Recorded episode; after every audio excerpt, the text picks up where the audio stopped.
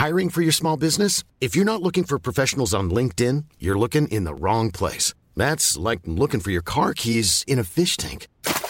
LinkedIn helps you hire professionals you can't find anywhere else, even those who aren't actively searching for a new job but might be open to the perfect role. In a given month, over 70% of LinkedIn users don't even visit other leading job sites. So start looking in the right place. With LinkedIn, you can hire professionals like a professional. Post your free job on linkedin.com slash people today. Ouvre-moi, ou le chasseur me tuera. Lapin, lapin, on. Me serrer la main, me serrer la main, me serrer la main. Lui, c'est mon petit garçon.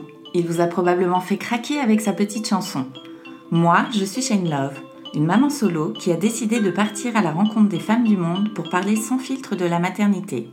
Alors bienvenue à vous dans le tourbillon, le podcast qui parle de la maternité, la vraie, loin des filtres Instagram. Héloïse a toujours voulu être mère. Elle aurait pu être mère au foyer si son travail ne l'avait pas autant passionnée.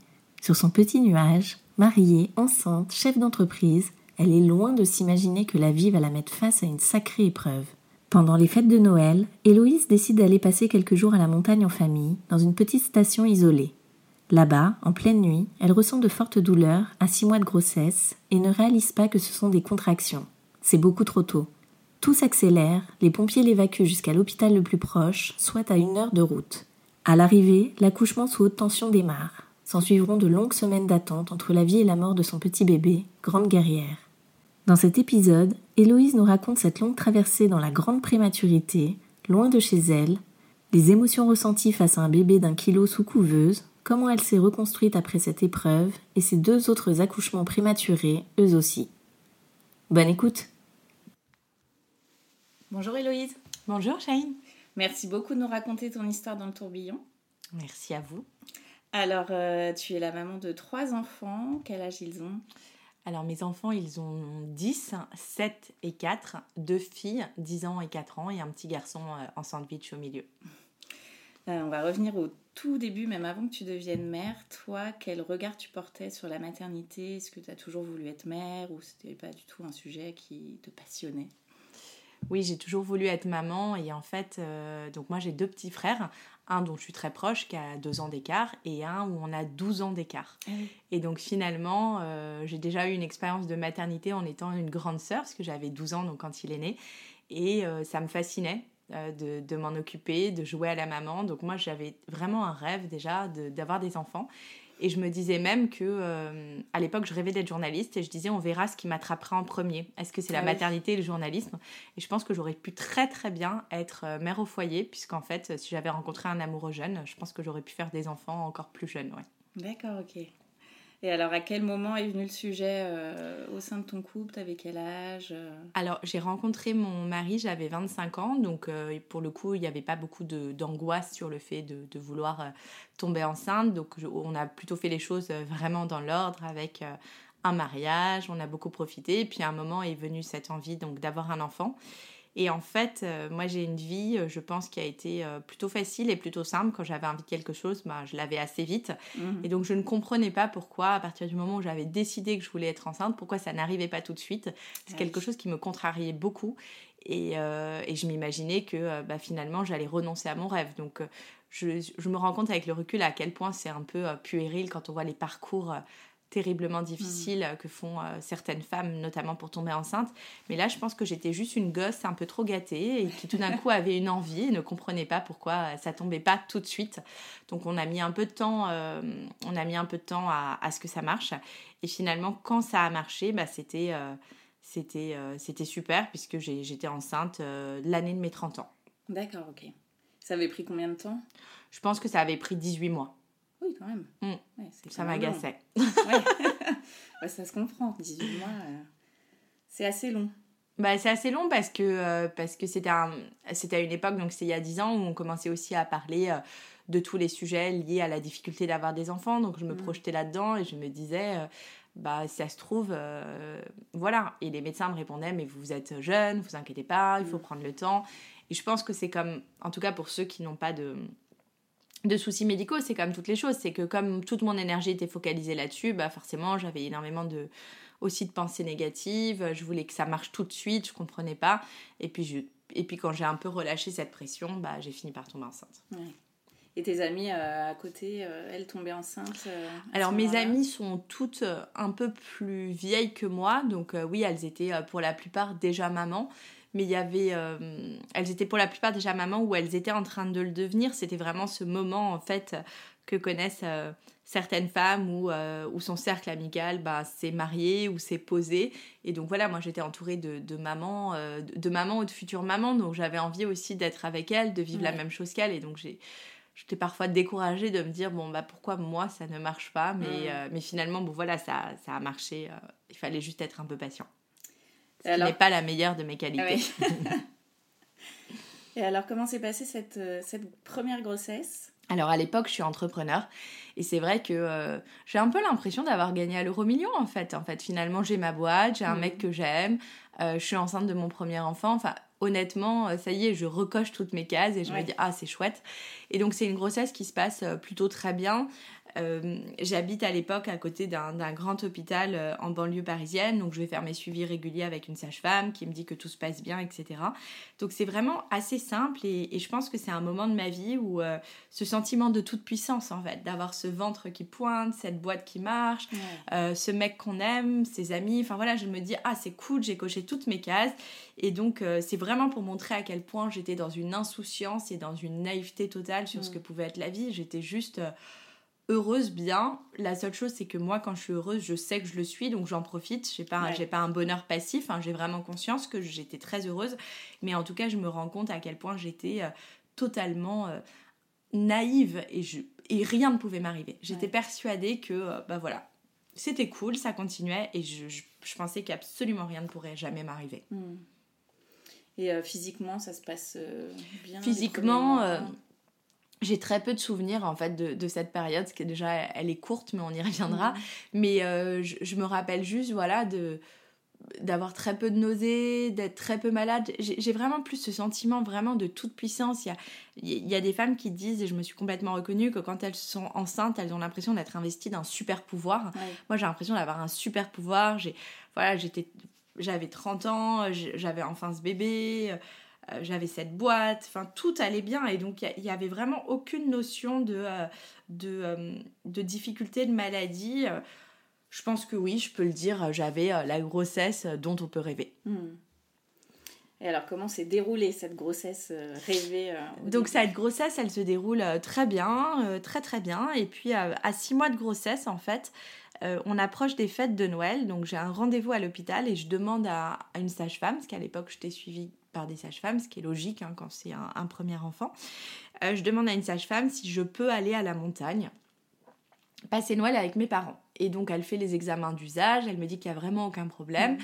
Elle me redonne toutes les recommandations qu'on donne, de pas de pas aller en voiture là-bas parce que c'est pas terrible, de pas porter, évidemment de ne pas skier, et puis comme c'était l'approche de Noël, de ne pas boire une goutte d'alcool, euh, voilà. Donc des choses assez évidentes, mais qu'elle rappelle au cas où, mais elle me donne vraiment un blanc-seing en me disant, euh, m'a passé des bonnes fêtes de Noël, on se voit à la rentrée, et euh, le terme était début mars, début mi-mars. Donc là, tu avais déjà fait deux échos J'avais fait deux échos, en effet, et, et, vraiment, donc je devais être à à 30 semaines, oui c'était à 29 semaines, donc, et, elle me, et elle me dit ok allez-y, on se retrouve après, vous commencerez vos cours de préparation à l'accouchement euh, quand vous rentrerez en janvier, etc. Donc je pars vraiment, encore une fois, euh, l'esprit très léger, j'ai l'impression d'avoir fait ce qu'il fallait, j'avais fait les contrôles, etc. Et j'arrive à la montagne, donc la montagne... Moi, je suis parisienne et la montagne, c'est un endroit spécifique, c'est dans les Alpes, ça s'appelle Avoria. Et pour moi, c'est euh, mon paradis sur Terre. C'est-à-dire qu'en fait, même aujourd'hui, quand ça va pas, quand j'ai besoin de me ressourcer, mm. bah, j'y vais parce qu'en fait, on est à 2000 mètres, c'est une station qui est sans voiture, où la nature est partout. Et donc, euh, moi, c'est ma petite euh, pilule magique. Je peux passer deux jours là-bas, bah, je, suis regorgée de, de voilà d'endorphines, de, vitamines, enfin tout va bien. Donc c'est vraiment l'endroit où j'aime le plus aller au monde et depuis que je suis toute petite. Donc je suis très heureuse, j'arrive là-bas, on va fêter Noël avec mes parents, tout se passe bien. On fête en effet Noël. Euh, donc Noël, comme chacun sait, 24, 25 décembre. Et encore une fois, je pense qu'on est dans un tableau un peu parfait. Je suis dans la station que j'aime. J'ai mes parents, j'ai mon amoureux, j'ai ce bébé. Enfin voilà, tout va bien. Et quelques jours après, mais vraiment quelques jours après, donc dans la nuit du 27 au 28 décembre. Donc il faut que tout le monde, pour ceux qui connaissent pas bien les, stations de montagne, une station de montagne, un studio de station de montagne, c'est vraiment ce qu'on appelle une cage à lapin, c'est tout petit, il y a très peu d'intimité, il y a souvent un salon qui fait chambre à coucher, on mm. déplie ce canapé lit, et il y a une salle de bain qui est minuscule, euh, où euh, voilà, on a à peine la place de mettre des toilettes et une douche. Et donc dans cette nuit du, 27 au 28 décembre, euh, je me réveille en pleine nuit parce que j'ai extrêmement mal au ventre, mais vraiment une douleur très très forte. Et donc, euh, je commence à m'interroger sur ce que j'ai pu manger. Je me dis que, euh, euh, voilà, c'est bizarre, mais je, je, je n'incrimine rien d'autre que peut-être le repas du soir, peut-être que j'ai trop abusé de raclette ou je ne sais quoi. Et donc, je me réfugie dans cette toute petite salle de bain. J'ose pas réveiller mon mari. Et j'ai vraiment très mal. Et là, je vois un peu de sang. Et donc je commence à avoir un peu peur et aller donc je prends mon téléphone, je regarde sur internet et puis finalement j'appelle l'hôpital le plus proche qui est un hôpital à une grosseur de route euh, de cette station. Et euh, j'ai une personne au bout du fil qui me dit écoutez, euh, détendez-vous, prenez une douche chaude, voyez si ça vous apaise. Et s'il y a quoi que ce soit, évidemment, vous nous rappelez. Et donc j'écoute méthodiquement ce qu'elle me dit. Je prends une douche très chaude qui, en effet, me fait beaucoup de bien. Je retourne me coucher auprès de mon mari qui dort, qui n'a aucune idée de ce qui se passe.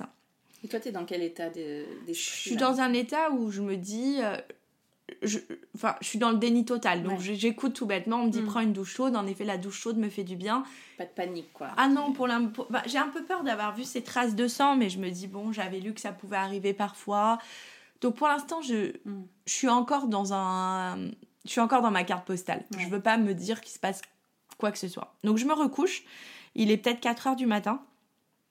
Et là, euh, passé cette phase d'apaisement qui est assez rapide, finalement, j'ai des coups, mais d'une violence extrême qui arrive, donc qui me font très très mal. Mais je ne mets pas le mot dessus. Hein. Pour moi, mm. j'ai mal au ventre, c'est tout. Ah je, ne peux pas imaginer autre chose, en mm. fait. Et donc, dans le, le, mes parents, en fait, dorment dans un studio à côté, donc qui n'est pas communicant. Donc, je sors dans le couloir à 4 heures du matin et j'arrive dans le studio de mes parents et je, je me glisse vraiment comme quand j'étais enfant entre les deux, là, dans leur lit euh, tout chaud. Et je dis à ma mère, j'ai très mal au ventre, est-ce que tu aurais un doliprane ou un space-fond Parce que je suis sûre qu'on en est à ça, des maux de ventre. Et en fait, c'est une douleur euh, quand même assez intense. Que oui, mais je ne peux pas imaginer que ça soit autre chose, ou je ne veux pas imaginer, je pense. Et de toute façon, je vais pas du tout l'imaginer puisque ma mère a ce réflexe très vite. Elle, bon, elle allume la lumière. Alors ma mère est pas du tout médecin, hein, il, faut, il faut le dire, mais elle a une chance folle par rapport à moi, c'est qu'elle elle a eu trois enfants. Eh Donc en fait, ce que je suis en train de vivre, elle comprend ce que c'est très vite et elle me dit écoute, tu n'as pas mal au ventre. Je lui dis ah si si, écoute maman, j'ai très très mal. Elle me dit tu n'as pas mal au ventre, ce sont des contractions. Mm.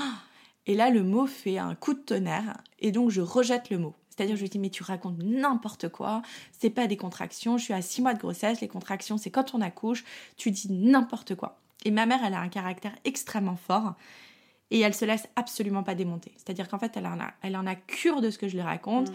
elle s'en fiche complètement de ce que mon père lui dit à ce moment-là, du style, mais arrête, c'est bon, on va attendre le petit matin. Elle, s'en fiche, elle redevient vraiment... Euh, la mère louve. La mère louve, elle gère, donc elle appelle les urgences et elle dit, voilà, euh, j'ai ma fille qui est enceinte de 6 mois, elle a des contractions, elle compte les minutes que évidemment moi je ne savais pas faire, elle compte, elle raconte à quel point elles sont rapprochées et elle dit euh, venez vite, euh, sinon elle va accoucher.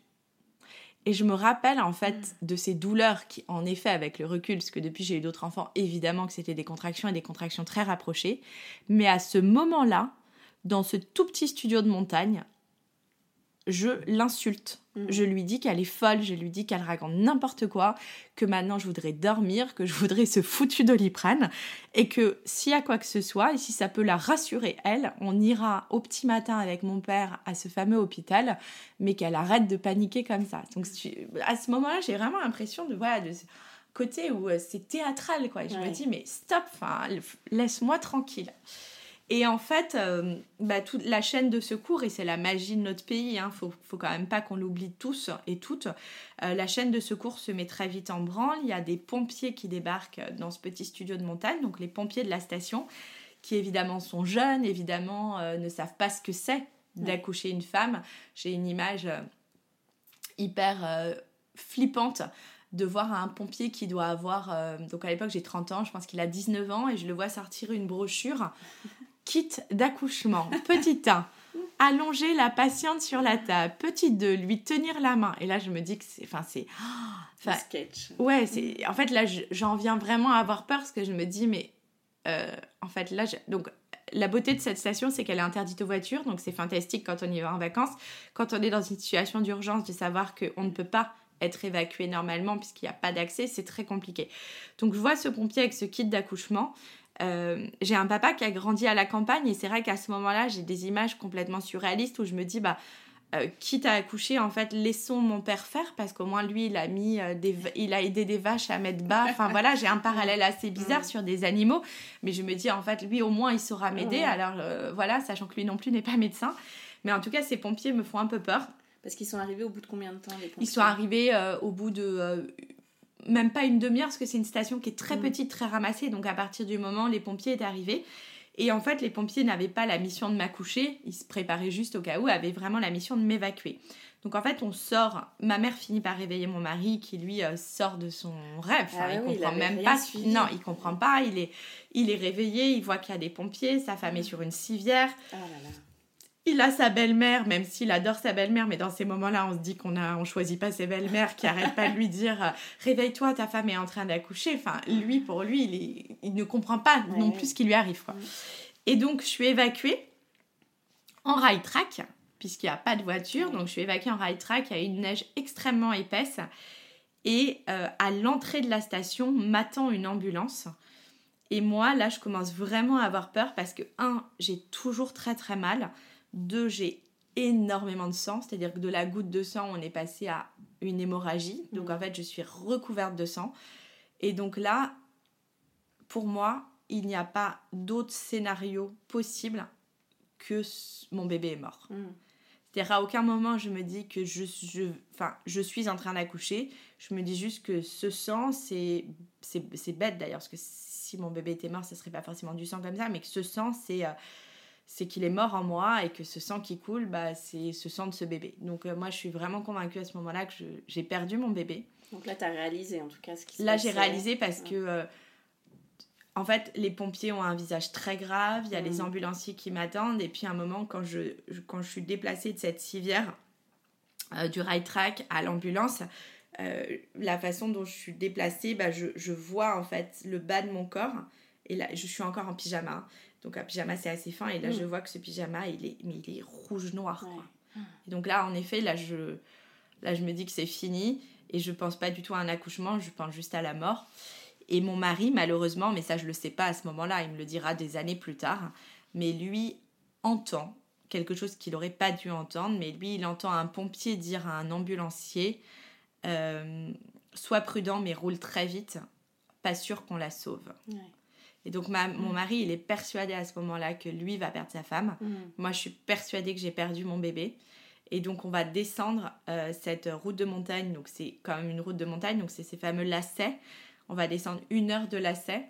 Parce qu'à un moment, il faut descendre sous une neige extrêmement épaisse. Donc la visibilité... En fait, tout correspond... C'est une scène presque cinématographique en fait.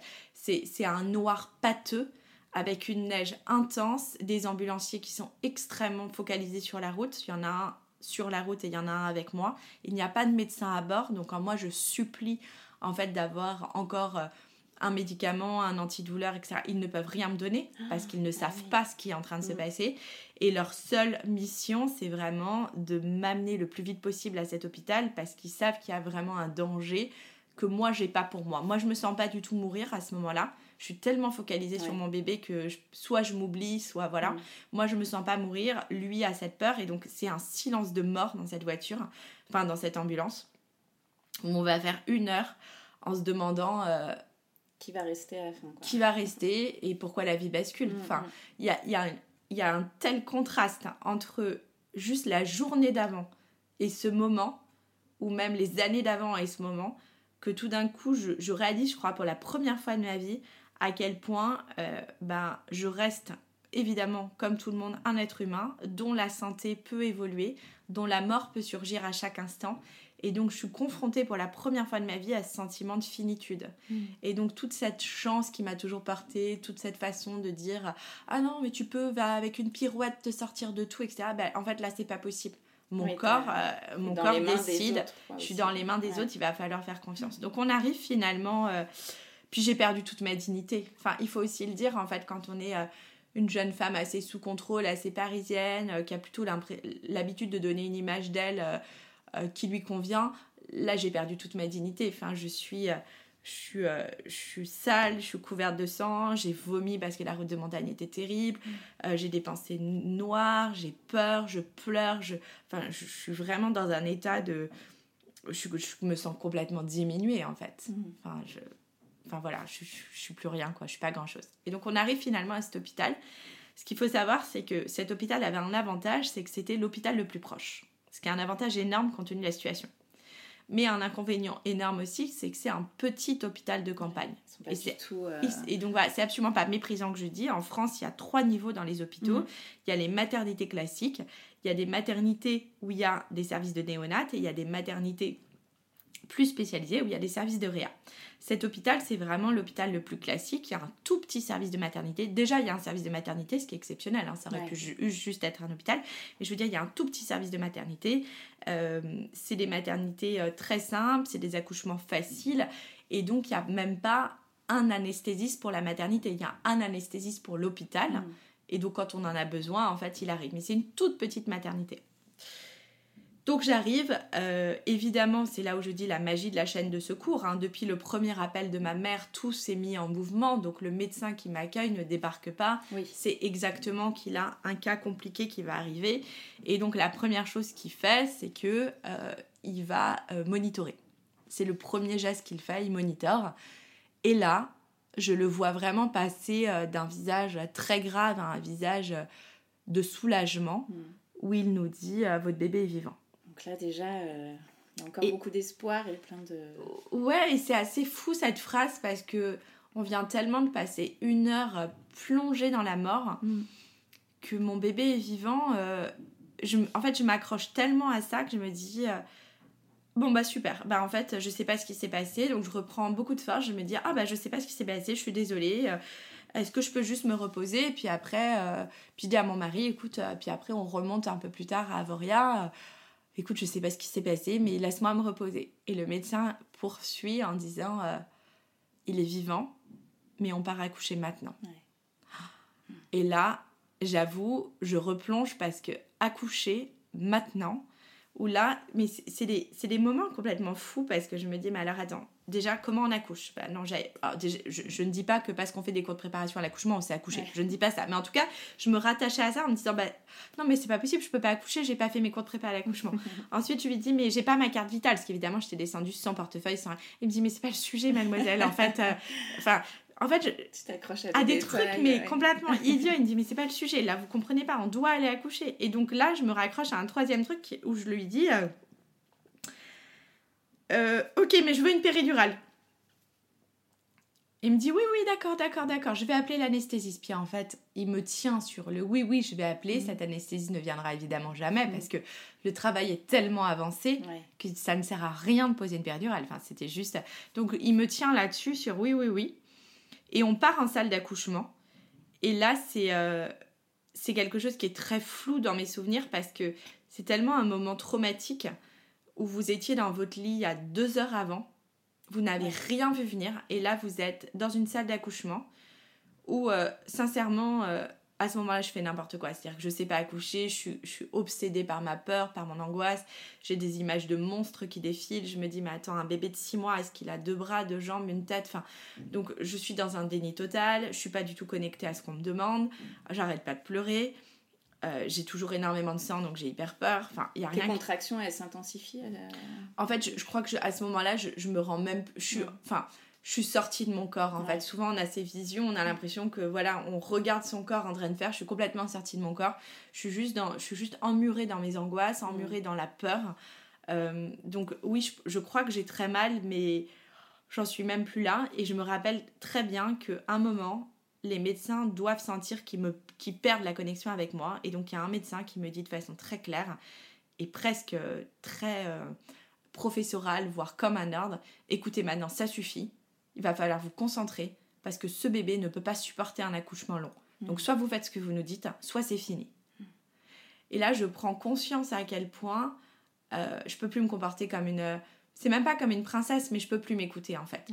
Que si là je continue à, ne pas écouter ce qu'ils me disent, à pas respirer quand il faut, à pas pousser comme il faut, ben en fait je vais vraiment accoucher d'un bébé mort. Et c'est extrêmement violent parce que il y a une sorte de responsabilité qui me tombe dessus mm. Euh, dans une situation où je suis euh, en, vraiment en souffrance, où je comprends que c'est à moi de jouer. Et ça va très vite, très très vite, puisqu'évidemment, au bout de trois poussées, ce bébé sort. Euh, et là, encore une fois, bah, c'est quoi un accouchement? Bah, C'est les images qu'on se raconte, c'est les, les, images d'épinal, mm. où on te pose le bébé sur toi, où tu vas l'embrasser, où tu vas te, le, un peu le débarbouiller comme ça, le trouver beau, le coup mm. de cœur, ou enfin. Et là, encore une fois, rien ne se passe comme prévu, puisque en fait, ce bébé sort, enfin naît, il est évacué, donc il est sorti de la salle, je ne le vois pas, mon mari ne le voit pas. Je dis le parce qu'à l'époque, on n'avait pas demandé le sexe, donc j'ai aucune idée de si c'est une petite fille ou un petit garçon. Mm. Euh, on ne le voit pas. Et moi, je reste dans cette, euh, dans cette salle de naissance. Et mon mari sort et là tombe nez à nez avec une, il en a aucune idée à l'époque, mais une couveuse de transport et un autre médecin qu'il ne connaît pas, à qui il dit mais qu'est-ce qui se passe? Et le médecin lui dit euh, on la prend, on vous racontera. Et donc en fait à ce moment-là c'est d'une double violence incroyable parce que euh, mon mari, il, est il a cru qu'il allait perdre sa femme, il a compris qu'il pouvait perdre son enfant ensuite, et puis au moment où il se dit qu'il a peut-être un rôle à jouer pour essayer de comprendre, de m'expliquer, on le, on le balaye en disant écoutez, euh, circulez quoi, circulez, il n'y a rien à voir. Et c'est très violent, très très violent. Après, on a évidemment, on s'est réconcilié avec ce médecin, on lui a beaucoup parlé, et ce qu'il faut comprendre, il y a deux choses, c'est encore une fois, la magie du secours en France, on est passé d'un coup de fil à un SAMU avec des pompiers, un ambulancier, un premier hôpital et un premier hôpital qui avait conscience qu'il ne saurait pas gérer et qui avait déjà appelé à la rescousse un hôpital et un chef de service qui a fait le trajet lui-même pour venir la récupérer. Et ça, je pense que cette chaîne-là, évidemment, enfin c'est pas je pense, cette chaîne-là a sauvé notre fille, donc c'est extraordinaire. Mais en même temps, il y a ce moment où nous, on a tellement besoin de comprendre parce que c'est tellement violent qu'on ne comprend pas, on ne peut pas comprendre la réalité des médecins, qui est la réalité des médecins, il y a urgence absolue. Mhm. Et donc en fait, ce médecin, ce chef de service, s'il a refusé l'accès à son ambulance, enfin à son ambulance à mon mari, au SMUR à mon mari, c'est parce qu'à ce moment-là, il, récupère un bébé euh, qui n'a pas été oxygéné parce que l'hôpital n'avait pas les masques ah qu'il fallait. Il récupère un bébé euh, dont il n'a aucune idée s'il va vivre ou pas. Et donc il doit focaliser absolument toute son énergie, toute son expertise et toute sa technicité pour essayer de sauver ce bébé et non pas de perdre une minute de son temps pour expliquer aux parents. Mais c'est juste que sur le moment, c'est très violent.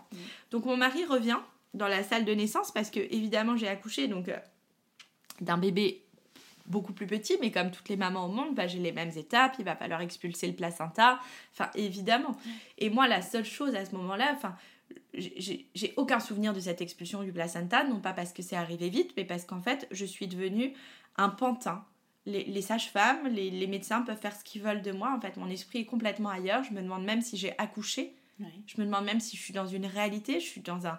Je, je comprends pas. Je leur dis, mais il est où ce bébé? On, ne peut pas vous dire on vous dira quand il est arrivé, mais arrivé où? Enfin, j'ai aucune info. Et euh, post-accouchement, on me met dans une, euh, bah, dans une salle de.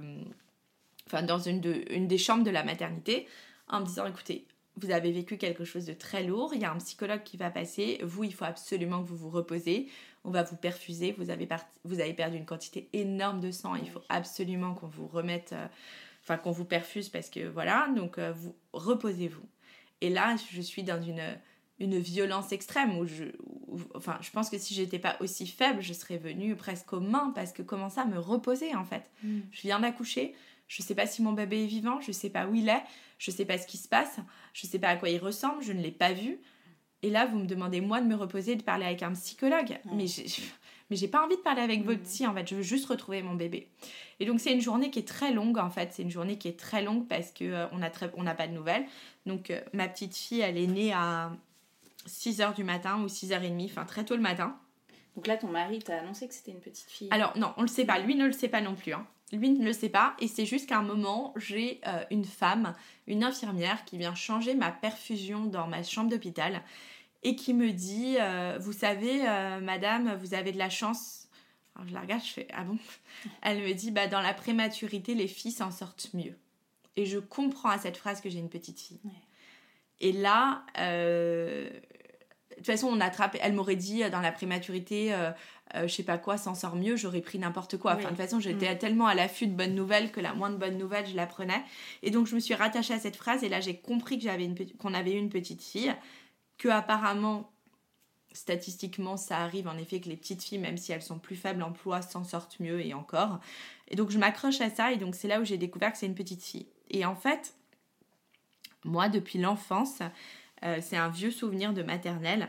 J'avais euh, une petite copine dont j'étais euh, très proche et qui s'appelait Garance. Et je sais pas pourquoi, c'est un prénom qui m'a poursuivi en fait toute mon adolescence et dans ma vie de jeune femme. Et quand je rencontrais des amoureux avec qui ça commençait à être sérieux, je leur disais toujours écoute, je te préviens, si un jour on a une petite fille, elle s'appellera Garance. Et donc mon mari il, avait été bercé là-dessus. On n'avait évidemment pas réfléchi au prénom. Hein. À six mois de grossesse, on s'était pas encore fait euh, mm. des, soirées prénoms à se dire euh, comment on va l'appeler, euh, si c'est une fille ou si c'est un garçon. Et donc, quand cette infirmière nous dit, bah, en fait, c'est une petite fille, très spontanément, mon mari me dit, bah, c'est super, je vais la déclarer. je vais déclarer Garance. Et là, je rejette total. Et je lui dis, mais hors de question tu l'appelles comme tu veux, mais je ne veux pas qu'elle s'appelle Garance. Et il me dit, mais ça va pas ou quoi? C'est toi, ça fait, ça fait 5 ans qu'on est ensemble, tu m'as toujours dit que si tu voulais une petite fille, elle s'appellerait Garance. Et je lui dis, ah oui, mais une petite fille qui va vivre, une petite fille en bonne santé, pas elle. Parce qu'en fait, tout d'un coup, j'ai tellement une vision que ce prénom que j'aimais tant, il allait être sur une tombe. Et pour moi, c'était pas possible. Donc je lui ai, je lui ai vraiment dit, euh, je lui ai dit, écoute, si, si, on si on a une petite fille un jour, on l'appellera Garance. Mais elle, tu l'appelles vraiment ce que tu veux, mais je refuse qu'elle s'appelle Garance. Et en fait, il tient bon. Il lâche pas. Il va déclarer ce prénom. évidemment, il a bien fait. Mais sur le moment, en fait, ce prénom m'effraie. J'ai l'impression mm. d'avoir porté un prénom pendant quasiment 30 ans. Et, et qui va euh, m'échapper, en fait. Donc, c'est donc voilà, donc il tient bon et, euh, et, lui se raccroche à ça. Donc lui il se raccroche au fait d'aller déclarer sa fille, de lui donner une identité, de se dire qu'en fait elle est réelle. Et on n'est pas du tout dans la même logique à ce mm. moment-là. Lui il a besoin de ce papier d'état civil pour se dire qu'il n'a pas rêvé. Mm. Moi j'ai besoin de qu'on me rassure. Enfin, on est déjà là très vite dans deux tempos complètement différents. Mm.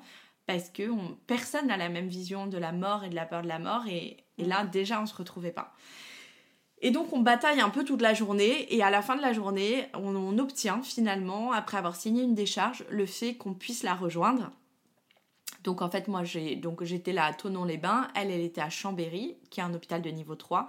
C'est à peu près une heure et demie de route. Alors quand on dit euh, on obtient la décharge pour aller la rejoindre, évidemment je pars pas avec euh, ma petite voiture et tout ça. C'est-à-dire que ça veut dire un transport médicalisé. Donc moi je suis encore allongée, je suis perfusée. Euh, là, c'est au bout de combien de temps? Donc, c'est vraiment en fin de journée. C'est-à-dire qu'on s'est tellement battu toute la journée pour dire euh, nous, on veut la voir. Donc, elle est née à 6h30. Et vers 18h le soir, on obtient enfin le feu vert des médecins qui comprennent que de toute façon. Euh, on va, on va être intenable si on n'y va pas. Mais ils sont venus vous voir entre temps pour vous expliquer. Alors, ils sont venus nous voir, mais ils n'avaient pas de nouvelles de Chambéry. C'est-à-dire, on ne savait toujours pas si elle était vivante ou morte. Et encore une fois, ça semble très violent quand je le raconte à froid, mais quand après j'ai essayé de comprendre avec les médecins ce qui se passait, c'est qu'en fait, il y a déjà la route. Donc cet enfant fait la route avec ses médecins, est accueillie à l'hôpital.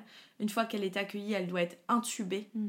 Elle doit être euh, mise en couveuse et intubée. Donc chaque étape, en fait, peut être vitale. Et donc un médecin ne peut pas se permettre d'annoncer au téléphone à 14h à des parents que tout va bien, pour les rappeler une heure plus tard et leur dire que tout est fini. Hmm.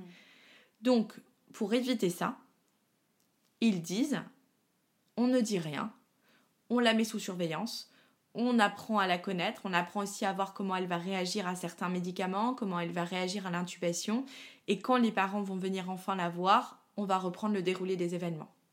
Mais à ce moment-là, cette journée entière, on n'a aucune idée, aucune idée de si elle est vivante. Hmm. Donc c'est très long très très long. Vous contactez vos familles euh. Alors moi, mes parents, donc qui étaient à Boria encore, sont évidemment descendus et nous ont rejoints à Tonon-les-Bains.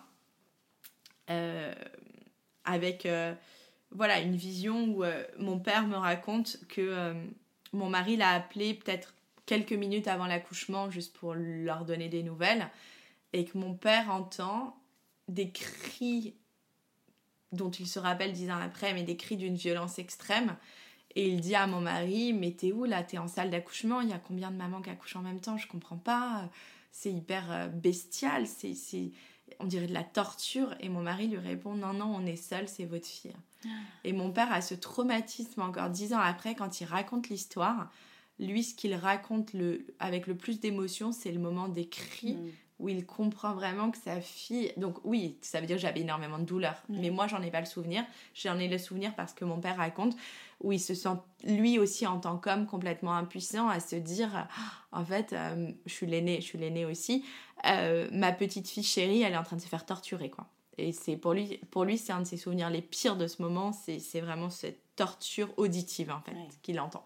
Et donc mes parents nous rejoignent. Euh, la mère de mon mari à l'époque, elle est à, elle est en Russie. Elle a passé les fêtes à Saint-Pétersbourg où elle voulait d'ailleurs qu'on aille.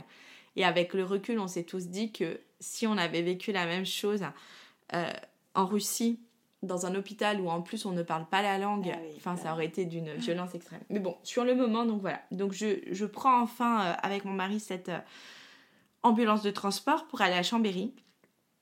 Et là, j'avoue, euh, je suis d'une humeur très légère parce que j'ai l'impression que je vais la retrouver, mm. que du coup, ça va s'arranger.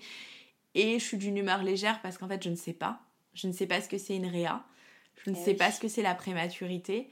Donc, je crois même que je suis un peu, euh, un peu idiote en me disant que bah, elle doit être dans une chambre à m'attendre et que, en fait, je reprends mon fil de la maternité heureuse. Je n'ai aucune idée de ce qui m'attend. Et donc, j'arrive à Chambéry. Euh, donc je me rappelle très bien, je suis pas debout, je suis sur une, euh, un, un, brancard. T'as réussi à reprendre un peu de force euh, J'ai de la force parce que je suis perfusée et j'ai été alimentée comme ça. J'ai j'ai du sang, ils m'ont fait aussi des, des trucs de, de fer là très intenses, des pipettes, enfin des, des, grandes perfusions de fer, etc. Donc je, je, sens que ça va mieux, mais surtout je pense que même si ça allait pas mieux, je suis complètement euh, galvanisée mm. parce que je vais retrouver ma fille, que je vais la rencontrer, mm. que c'est super et que c'était une journée de l'enfer, mais que euh, bah, on va reprendre le mm. fil, quoi. Et donc j'arrive en brancard dans le couloir de la maternité où sur chaque porte il y a euh, le prénom de la maman et le prénom de, de leur enfant. Et sur la mienne, il n'y a que mon prénom. Il n'y a que le prénom Héloïse. Il n'y a pas de prénom de mon enfant. Et là, en fait, euh, je, je fonds en larmes. Mon mari devient dingue parce que je comprends que. Bah là, je me dis, mais en fait, s'il n'y a pas le prénom, c'est qu'elle est morte. Hmm. Enfin. Horrible. C'est qu'elle est morte. Enfin, c'est sûr. Il y a les prénoms de tout le monde, mais il n'y a, pas, y a pas le sien. Et donc, je rentre dans cette chambre, euh, qui est une chambre de maternité hyper classique, sauf qu'il n'y a pas de. Il a pas de berceau, pas de bébé, pas de bruit. Et donc là, on devient fou. Et il y a un médecin qui arrive et qui nous calme et qui dit non, non, mais en fait, vous allez la rencontrer, mais ça se passe pas là. Ça se passe ailleurs. Et donc là, tu descends. L'ascenseur émotionnel aussi. Euh. Très violent. Très violent. Et, c'est vraiment ce que je décris le plus dans le livre. C'est à quel point tu passes d'un moment gai à un moment triste, à un moment. Euh, hein. c'est. Euh, et donc on descend au moins un, parce que les réas sont au moins un, bien planqués de l'hôpital. Et là, on va basculer. Alors on va basculer très vite parce que c'est un protocole. Alors on se parle d'il y a 10 ans, hein. alors aujourd'hui tout le monde sait ce que c'est de mettre un masque, de faire gaffe aux microbes, de se laver les mains 10 fois.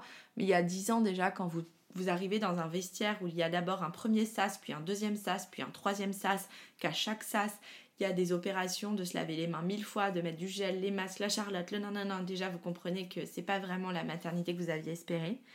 Et puis vous allez arriver dans une, euh, dans une réa. Une réa, c'est quoi? C'est des couveuses qui s'empilent les unes derrière les autres avec des alarmes permanentes où vous vous dites euh, mais c'est quoi? Enfin est-ce que ça veut dire que l'enfant est en train de mourir? Et à un moment on me dit euh, c'est très bizarre parce qu'en fait c'est un silence de, de, plomb et en même temps il y a ces alarmes des machines qui viennent casser le silence toutes les deux secondes. Et à un moment on me montre une couveuse et on me dit bah voilà c'est votre petite fille. Et là là tu là tu comprends que enfin tu refuses en fait. Tu, tu peux pas te dire que c'est ta petite fille. Elle, faisait quel poids? Elle faisait un peu moins d'un kilo 4, mais surtout, elle est squelettique. Mais vraiment, mais squelettique au point où tu vois tous les os.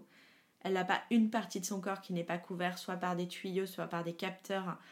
Euh, elle a un masque énorme sur la figure, qui est en fait le masque de l'intubation qui lui permet de respirer. Elle est, euh, elle est monstrueuse. Hmm. Elle, est, elle est monstrueuse. Elle a les organes génitaux qui sont sortis. Elle est, elle, est monstrueuse. Elle est. Euh, et là, tu te dis, mais qu'est-ce que j'ai fait? Mais qu'est-ce que j'ai fait? Mais, mais, mais qu'est-ce que j'ai fait? Mais tu te sens, mais tu t'en veux, tu te détestes, tu te dis mais qu'est-ce que j'ai été conne à faire des trucs pour ma boîte, mais j'aurais mieux fait de me reposer, mais, mais pourquoi je suis allée à la montagne? Enfin, de toute façon, tu te prends un saut de culpabilité où c'est toi qui portes cet enfant, donc c'est toi qui as déconné. C'est toi qui as mal fait. Il n'y a personne, tu, tu, mm. ne peux en vouloir à personne à part à toi-même. Et là, tu. Et, et c'est même pas, tu vois, jamais mon mari ou un médecin m'a reproché quelque chose. C'est toi-même avec toi-même où tu te hais. Ouais tu te hais d'avoir euh, d'avoir foiré quoi mais d'avoir tellement raté et en même temps tu vois ce bébé euh, qui est scopé, ça veut dire que tous ses paramètres vitaux sont reliés à une machine, donc tu vois son rythme cardiaque, tu vois sa saturation en oxygène, tu vois un moment, tu vois son alimentation, tu vois comment elle respire et tu vois ce bébé qui, qui est vivant malgré tout, qui elle avait même pas 12 heures de vie, mais et tu te dis mais en fait elle aussi, elle aussi, il y a 12 heures, elle était dans ton ventre. Mm. Et là, ça fait moins de 12 heures et elle s'accroche et elle lâche rien. Et une intubation, c'est extrêmement violent. Il faut comprendre, hein. il y a un moment, euh, il y a des gens qui ont peur des prises de sang. Je respecte. Mais essayez d'aller faire une prise de sang à un enfant qui pèse 1 kg, mm. dont les veines, enfin, dont les bras ressemblent à des bras de poupée. Les veines sont invisibles. Enfin, c'est... Et là, tu te dis, ok, donc maintenant, c'est ça ma vie c'est ça ma vie parce que t'as même pas besoin que les médecins te le disent. Tu comprends que tu vas pas sortir tout de suite de cet enfer. Mm. Tu comprends qu'il va se passer beaucoup, beaucoup, beaucoup de temps avant d'en sortir. Tu comprends qu'il va falloir réussir à créer du lien. Tu sais même pas comment. Tu ne sais même pas comment. Donc, dans une couveuse, il y a des petites fenêtres latérales où tu peux glisser tes mains. Et moi, bêtement, euh, pour Noël, je m'étais fait une manucure, truc de fille. Mais sauf que manucure, euh, c'est des pièges à microbes. Donc en fait, la première fois, j'ai pu mettre mes mains, poser mes mains, mais j'avais des gants en plastique parce que le, vernis aurait pu la tuer. donc c'est tout est sous contrôle. Donc j'ai même pas senti le grain de sa peau. J'ai posé mes mains avec des gants en plastique. Et là tu te dis ok. Donc je vais devoir euh, créer du lien. Je vais devoir apprendre à devenir maman, mais ça te semble euh, insurmontable. Et surtout moi j'ai aucun exemple autour de moi. C'est un sujet dont je n'ai jamais entendu parler. Eh je n'ai aucune idée de combien de temps ça prend. Est-ce qu'il y aura des séquelles? Est-ce qu'un jour elle sortira? Enfin, j'ai aucun moyen de me projeter en fait. Mm. J'ai pas d'exemple heureux ou malheureux, je n'ai aucun moyen de me projeter. Et il y a un, mur entier à l'hôpital de photos d'enfants avant-après. Et je passe mes journées à regarder ce mur et à me dire. Euh, ben le chemin va être long, mais, mais si ça se trouve, cette petite fille là qui fait du vélo, ben ça sera elle dans 5 ans. Mais c'est mon seul moyen de tenir, c'est vraiment ça. Et là, je vais vivre euh, de très longues semaines à Chambéry. Donc ça veut dire quoi vivre à Chambéry? Ben, C'est euh, louer un studio, c'est être loin de tes amis, être loin de ta famille. Moi, j'ai un mari à l'époque qui vient de commencer un nouveau boulot, qui ne peut pas, euh, ou qui croit qu'il peut pas, mais c'est un autre sujet, mais qui peut pas être là tout le temps, donc qui va prendre euh, à une époque où le télétravail n'était pas du tout comme aujourd'hui, donc qui va prendre ses vendredis, mais en tout cas du lundi au jeudi, je suis seule. Euh, avec des moments où on a l'impression d'avancer, des moments où on ne fait que reculer, des moments où tu descends et tu te dis que ça va être un super moment, un, pot à pot, et puis finalement ton enfant est en train de faire un arrêt cardiaque. Eh c'est un ascenseur émotionnel permanent, c'est des moments qui sont extrêmement violents pour euh, toi psychologiquement, pour ton entourage qui sait pas forcément te consoler, qui a pas les mots parce qu'il ne comprend pas, pour ton couple aussi, parce qu'on vit pas la même chose, on vit pas dans les mêmes peurs. Et, euh, et c'est tout ça que j'ai eu envie de raconter, le vrai de ce que c'est de mettre un enfant prématuré au monde et à quel point c'est un, c'est un chemin qui est long, qui est dur, dans lequel tu t'oublies complètement. C'est-à-dire que moi, à ce moment-là, quand on me demande si je vais bien, c'est presque une claque. J'en ai rien à faire de savoir si je vais bien. Moi, ce qui compte, c'est est-ce que mon bébé va, va survivre, en fait. C'est la seule chose qui m'obsède. Et tu deviens fou. Tu passes ta vie sur Internet, tu regardes les, les statistiques, tu vois qu'il y a X% de chances de ça, de séquelles, de machin. Tu passes ton temps à harceler les médecins de questions auxquelles ils ne peuvent pas répondre. Mais si on sort, c'est au bout de combien de temps? Mais ils sont incapables de te le dire, puisque finalement, hier, ça allait très bien, et aujourd'hui, à la fin, l'arrêt cardiaque, qu'est-ce que vous voulez que je vous dise, ma pauvre dame? Et donc, tu es privé de perspective. Et ça, ça a été pour moi, en, tout, en plus pour moi, qui avait l'impression de toujours euh, gérer ma vie, calculer, tout d'un coup, cette épreuve, c'était d'une violence extrême de ne pas savoir quand elle pouvait se terminer. Et je n'en avais mais aucune idée. Et ça a été très long, de très très longues semaines. J'ai vécu euh, quasiment euh, six semaines à Chambéry, ce qui, ce qui était euh, très long, avant finalement d'avoir le droit de, de, rentrer. Alors rentrer, ça veut dire quoi? Ça veut dire que Garance n'était plus intubée, c'est-à-dire qu'elle pouvait commencer à respirer seule. et donc rentrer, évidemment, elle n'est pas rentrée à la maison, elle est allée pour un troisième hôpital, donc en banlieue parisienne, là où j'habite, donc à l'hôpital Foch à Suresnes, pour un troisième hôpital pour finir de grandir, pour apprendre à boire du lait aussi, puisqu'évidemment, si tu bois pas de lait, bah, tu te nourris pas, tu, tu péris. Et donc, euh, trois hôpitaux en quasiment euh, deux mois et demi de vie euh, pour essayer de la faire tenir. Donc, une expérience d'une violence extrême, très longue, très lente. Et puis un jour, on t'annonce que ça y est, tu vas pouvoir la récupérer. Et ce jour qui est censé être le plus beau jour de ta vie devient un moment terriblement angoissant.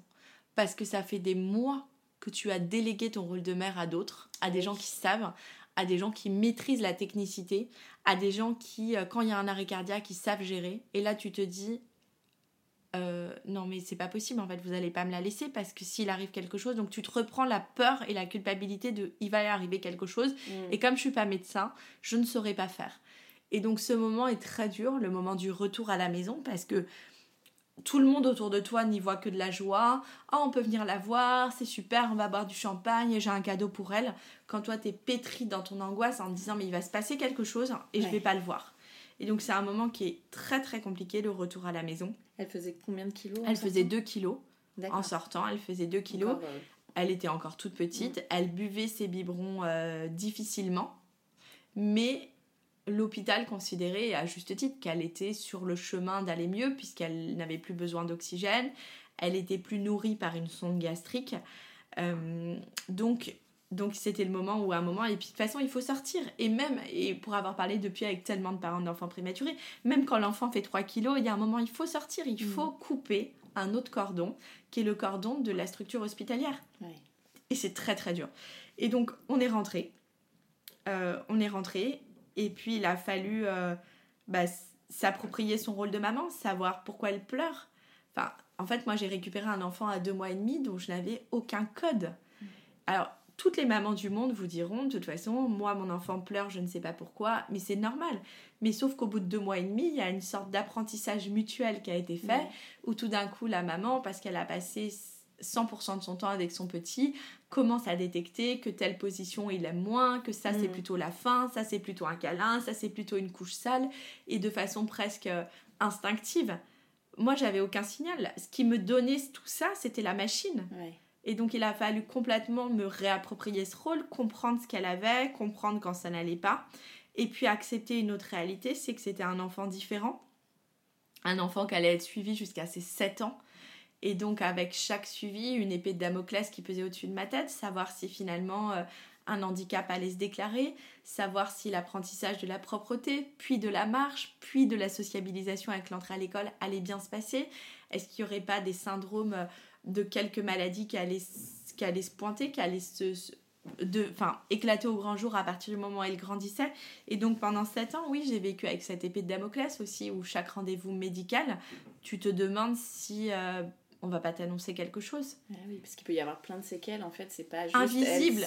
Elle non, il peut y avoir plein de séquelles invisibles, mais qui sont liées en fait au, au, développement de l'enfant. Eh C'est-à-dire que tant que l'enfant ne marche pas, mm. tu peux pas savoir s'il y a un problème avec la marche. Tant que l'enfant n'est pas propre, tu peux pas savoir. Et pareil pour l'arrivée à l'école, et pareil pour le fait de savoir tenir son stylo, et sur l'attention. Et tout ça, ça va durer 7 ans, ou vraiment au bout de 7 ans, on va te dire la prématurité est derrière vous. Donc c'est très long aussi. C'est très, long. C'est très long de, de- Même si chaque rendez-vous t'enlève un, un petit moment de peur, mais en tout cas c'est très très long de... de- Enfin voilà, de, de rayer ce chapitre de ta vie. Et puis moi, euh, j'ai commencé là-dessus, mais moi je voulais toujours avoir des enfants, et avoir des enfants c'était avoir une famille nombreuse, je voulais pas un enfant. Mm. Et il a fallu euh, travailler là-dessus parce que quand tu as vécu avec un tel traumatisme, c'est très dur de te dire que tu vas retomber enceinte. Très dur déjà de recaler ton couple, euh, c'est la première chose. Ah oui. Très dur aussi de te dire que tu vas retomber enceinte. Et donc là, je me suis fait suivre par une psychologue extraordinaire qui était spécialisée dans la prématurité. D'accord. Et on n'a pas eu besoin d'énormément de séances, mais les quelques séances n'ont eu qu'une seule mission, de lever la culpabilité. Mm, ah oui. Et Ça, tu l'as gardé euh, super longtemps en fait. je l'ai gardé très longtemps parce que je, je me disais que si je portais un autre enfant, bah, il, il va falloir que je fasse tout parfaitement, que j'arrête de vivre ma vie intense. Et donc, elle, elle m'a vraiment réussi à me faire lever ça. Et finalement, pour la petite histoire, moi, mes trois enfants sont nés prématurés. Et donc, ce n'était pas de ma faute, mais il y a une malformation. Sauf qu'en fait, le premier, quand tu as une naissance prématurée, la première fois, on dit que c'est la faute, t'as pas de chance. Ouais. Quand ça t'arrive une deuxième fois, là, on se dit oh, il y a un problème. Et c'est là où on a commencé à faire des analyses très poussées qu'on ne peut pas faire euh, sur toutes les femmes parce que ça serait un non-sens. Et on s'est rendu compte qu'il y avait une malformation utérine qui expliquait le fait que cet enfant, les enfants ne tenaient pas.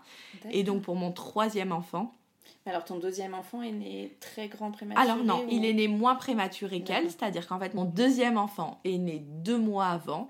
Donc ça signifie quoi concrètement? Ça signifie que lui savait respirer par rapport à sa sœur. En revanche, il n'avait pas la maturité digestive pour s'alimenter. Donc il a été nourri par sonde gastrique, il a aussi fréquenté la réa, il a été nourri par sonde gastrique pour pouvoir apprendre à s'alimenter, ça c'est le deuxième. Mais comment t'as vécu ça toi Bah, j'étais beaucoup euh, plus relaxe parce Ah que oui. finalement, déjà, à partir du moment où j'avais passé le terme de sa grande sœur, pour moi c'était que du bonus. D'accord. Donc déjà j'avais cette notion, ah bah c'est chouette, une semaine de plus, une semaine de plus. Donc j'étais en mode bonus. Donc déjà c'était beaucoup plus simple. Et deuxièmement, quand je suis arrivée en réa avec lui, je tombais dans un monde que j'avais tellement connu, donc plus rien ne me faisait peur. Je Et il te l'avait enlevé aussi euh, à l'accouchement non, Là, non, non, parce que lui savait respirer. C'est une différence notable Eh en oui. fait quand tu sais respirer. Donc lui, j'ai pu le voir, euh, même si on avait. Et j'étais chez moi, enfin je veux dire, j'étais directement à l'hôpital Foch quand Mm. il est né.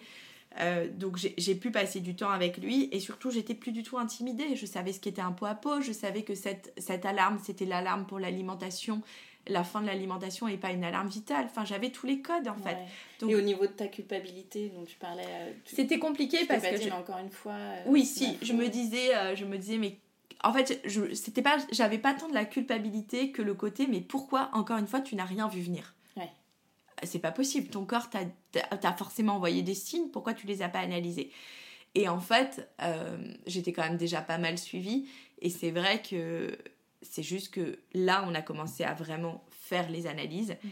Et très vite, je me suis rattachée à un truc fantastique. J'avais une raison médicale. Eh oui. C'était plus moi. Ah oui. J'avais une malformation invisible, mais j'avais une malformation. Donc finalement, la raison médicale aussi m'a énormément aidé à absoudre la culpabilité. Mm. Si j'avais juste un problème interne qui faisait que je ne tenais pas les enfants. Et donc, quand il a fallu se poser la question d'un troisième, parce que malgré tout, je ne voulais pas renoncer à cette euh, famille nombreuse, les médecins m'ont dit écoutez, on ne le recommande pas, mais il faut que vous soyez consciente que troisième enfant égale cerclage. Donc le cerclage, c'est quelque chose dont on ne parle très très peu aux femmes et aux mères parce qu'il ne faut surtout pas les paniquer. Mais cerclage, ça veut bien dire ce que ça veut dire. Ça veut dire qu'on vous cercle, on vous ferme l'utérus Mm. avec une espèce de fil de fer, barbelé, vous l'appelez comme vous voulez, pour empêcher que l'enfant sorte. Et donc ce troisième enfant, il a été euh, cerclé. Et évidemment, euh, j'en parle pas du tout dans le livre parce que je voulais pas aller jusque-là, mais c'est une grossesse alitée, puisqu'à partir du moment où vous êtes cerclé, vous faites très attention. Mais moi, je me sentais protégée par ce cerclage où je me disais, ben, en fait, il ne peut rien m'arriver. Et T'es comme cerclé à quel moment ah, t'es cerclé avant ta première écho. Ah oui, très tôt. Très tôt. Et c'est un moment qui est très dur. hein. Le cerclage, c'est une anesthésie générale. Et avec le risque, évidemment, Ouais. de perdre le fœtus. Donc c'est vraiment, à ce moment-là, tu as vraiment la notion de... Il faut vraiment en vouloir très très fort de ce 13e enfant. Oui. où euh, je me rappelle, euh, je, je suis anesthésiée, euh, je, je sais que je suis enceinte en commençant l'opération et il y a un risque que je le sois plus à la fin de l'opération. Donc c'est quelque chose qui est Mm. assez intense. Mais je me sens hyper protégée par le cerclage. Et donc c'est une grossesse où pour moi il peut rien m'arriver parce que enfin on a trouvé la l'antidote Mm. pour pour pas que j'accouche prématurément.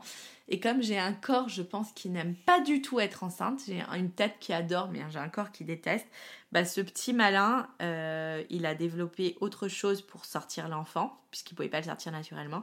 Donc je suis partie en préclampsie. Ah, Voilà, donc la préclampsie, c'est une maladie qui touche la mère et l'enfant. C'est une maladie où la tension de la mère est très très élevée, autour de 22-23, donc il y a un risque en fait mortel pour les deux. Euh, et en fait, à cette époque, je suis très suivie parce que le cerclage, ça, le cerclage, ça veut dire beaucoup de choses. Ça veut dire il ne faut pas qu'il y ait le moindre microbe dans ton corps. Donc ça veut dire typiquement, tu ne peux pas nager. C'est tout bête, mais tu peux pas nager euh, dans la mer ou dans la piscine Mhm. parce que s'il y a le moindre microbe, euh, c'est une catastrophe. Tu peux pas. euh, L'activité sexuelle, elle est extrêmement déconseillée. Elle n'est pas interdite, mais voilà, si Ouais. tu peux pas. Tu peux pas euh, euh, avoir une mycose. Donc tu fais hyper gaffe à tout tout le temps parce que voilà, tu fais hyper attention. Et donc mon corps a développé euh, une préclampsie. Et pareil, je m'en rends pas compte. C'est-à-dire qu'en fait, un jour, j'ai une, sage-femme qui vient à, la maison pour faire les, les constantes à domicile. Donc c'est un suivi toutes les semaines. Et là, elle me dit, mais tu vas bien en ce moment? Je suis, ouais, hyper bien, tout va bien. De toute façon, j'avais déjà deux enfants. Donc euh, oui, oui, tout va bien. Puis je suis cerclée, je suis cerclée, donc tout va bien. Elle me dit, non, non, mais là, on part à l'hôpital. Et j'ai que, non, mais attends, c'est blague. Elle me dit non, on part à l'hôpital, t'as 23 de tension. Donc là, je t'emmène à l'hôpital parce que. Et donc là, pareil.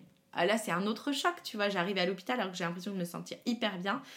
Et là, les médecins, en fait, me disent écoutez, ben, c'est très simple. Compte tenu de votre histoire, on va vous garder. Donc maintenant, vous ne sortez pas de l'hôpital.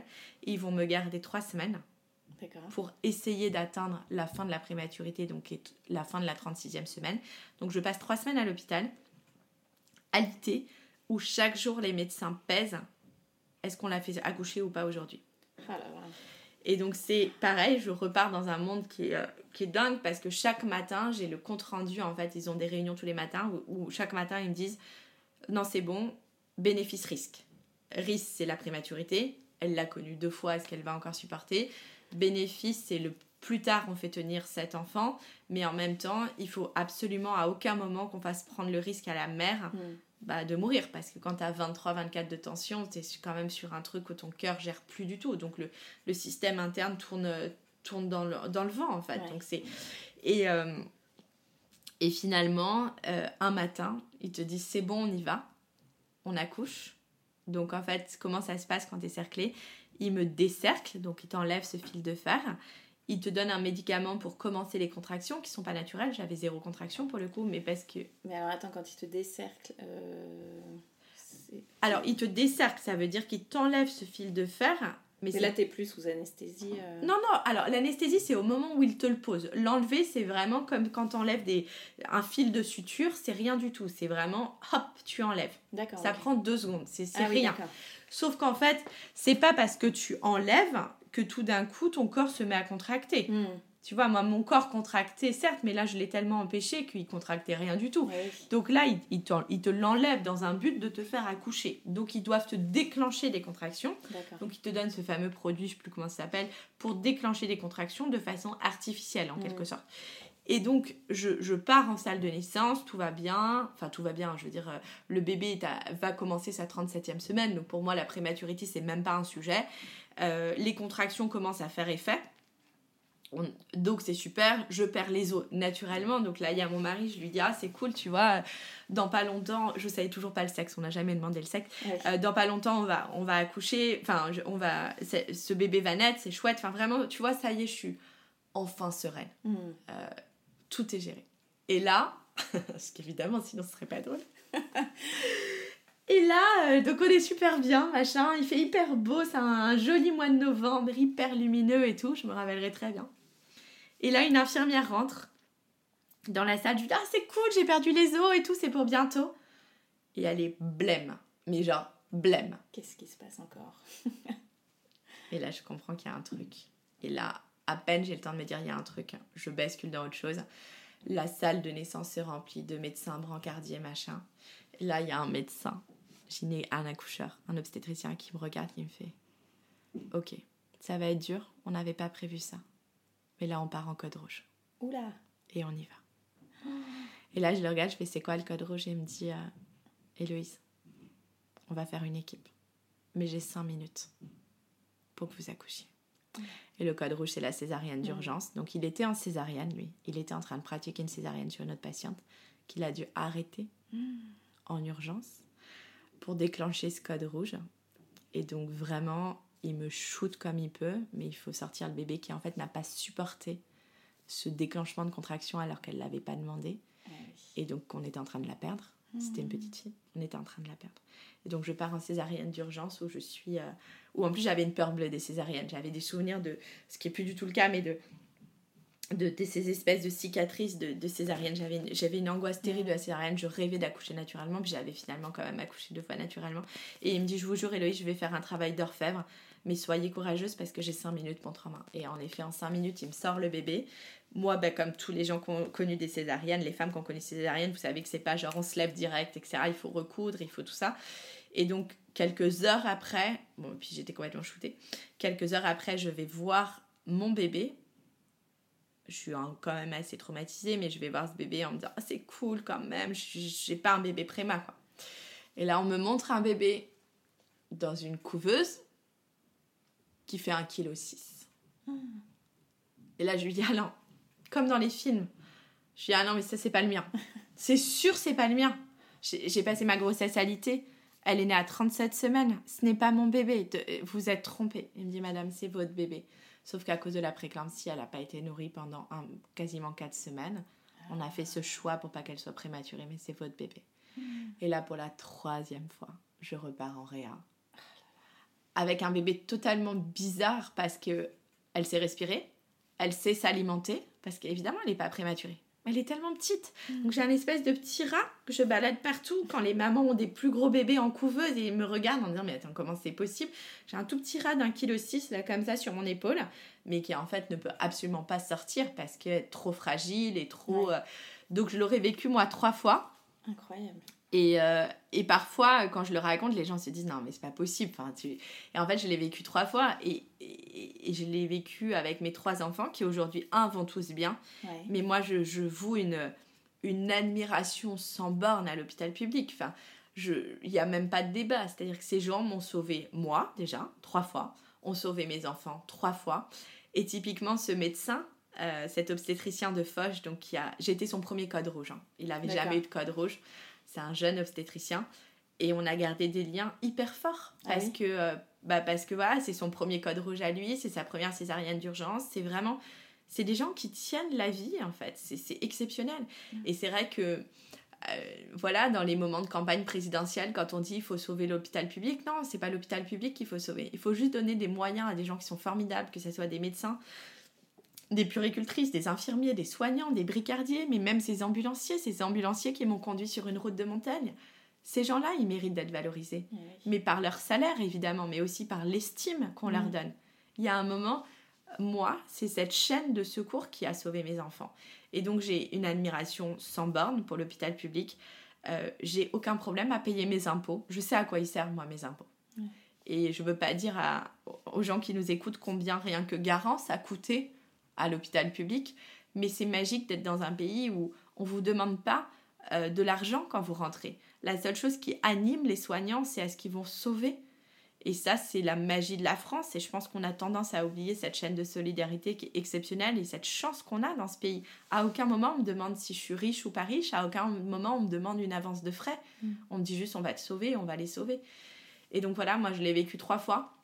Et alors, du fait d'avoir les... d'avoir eu tes trois enfants prématurés, est-ce que toi, t'avais songé à allaiter, par exemple? Comment ça s'est passé? Tu parlais de biberon tout à l'heure. euh, Alors, je n'avais pas complètement réglé mon sujet sur l'allaitement. C'est-à-dire que je m'étais dit, euh, j'aimerais bien essayer. Si ça marche, je le fais. Si ça marche pas, en tout cas, je voulais que les, les options soient ouvertes.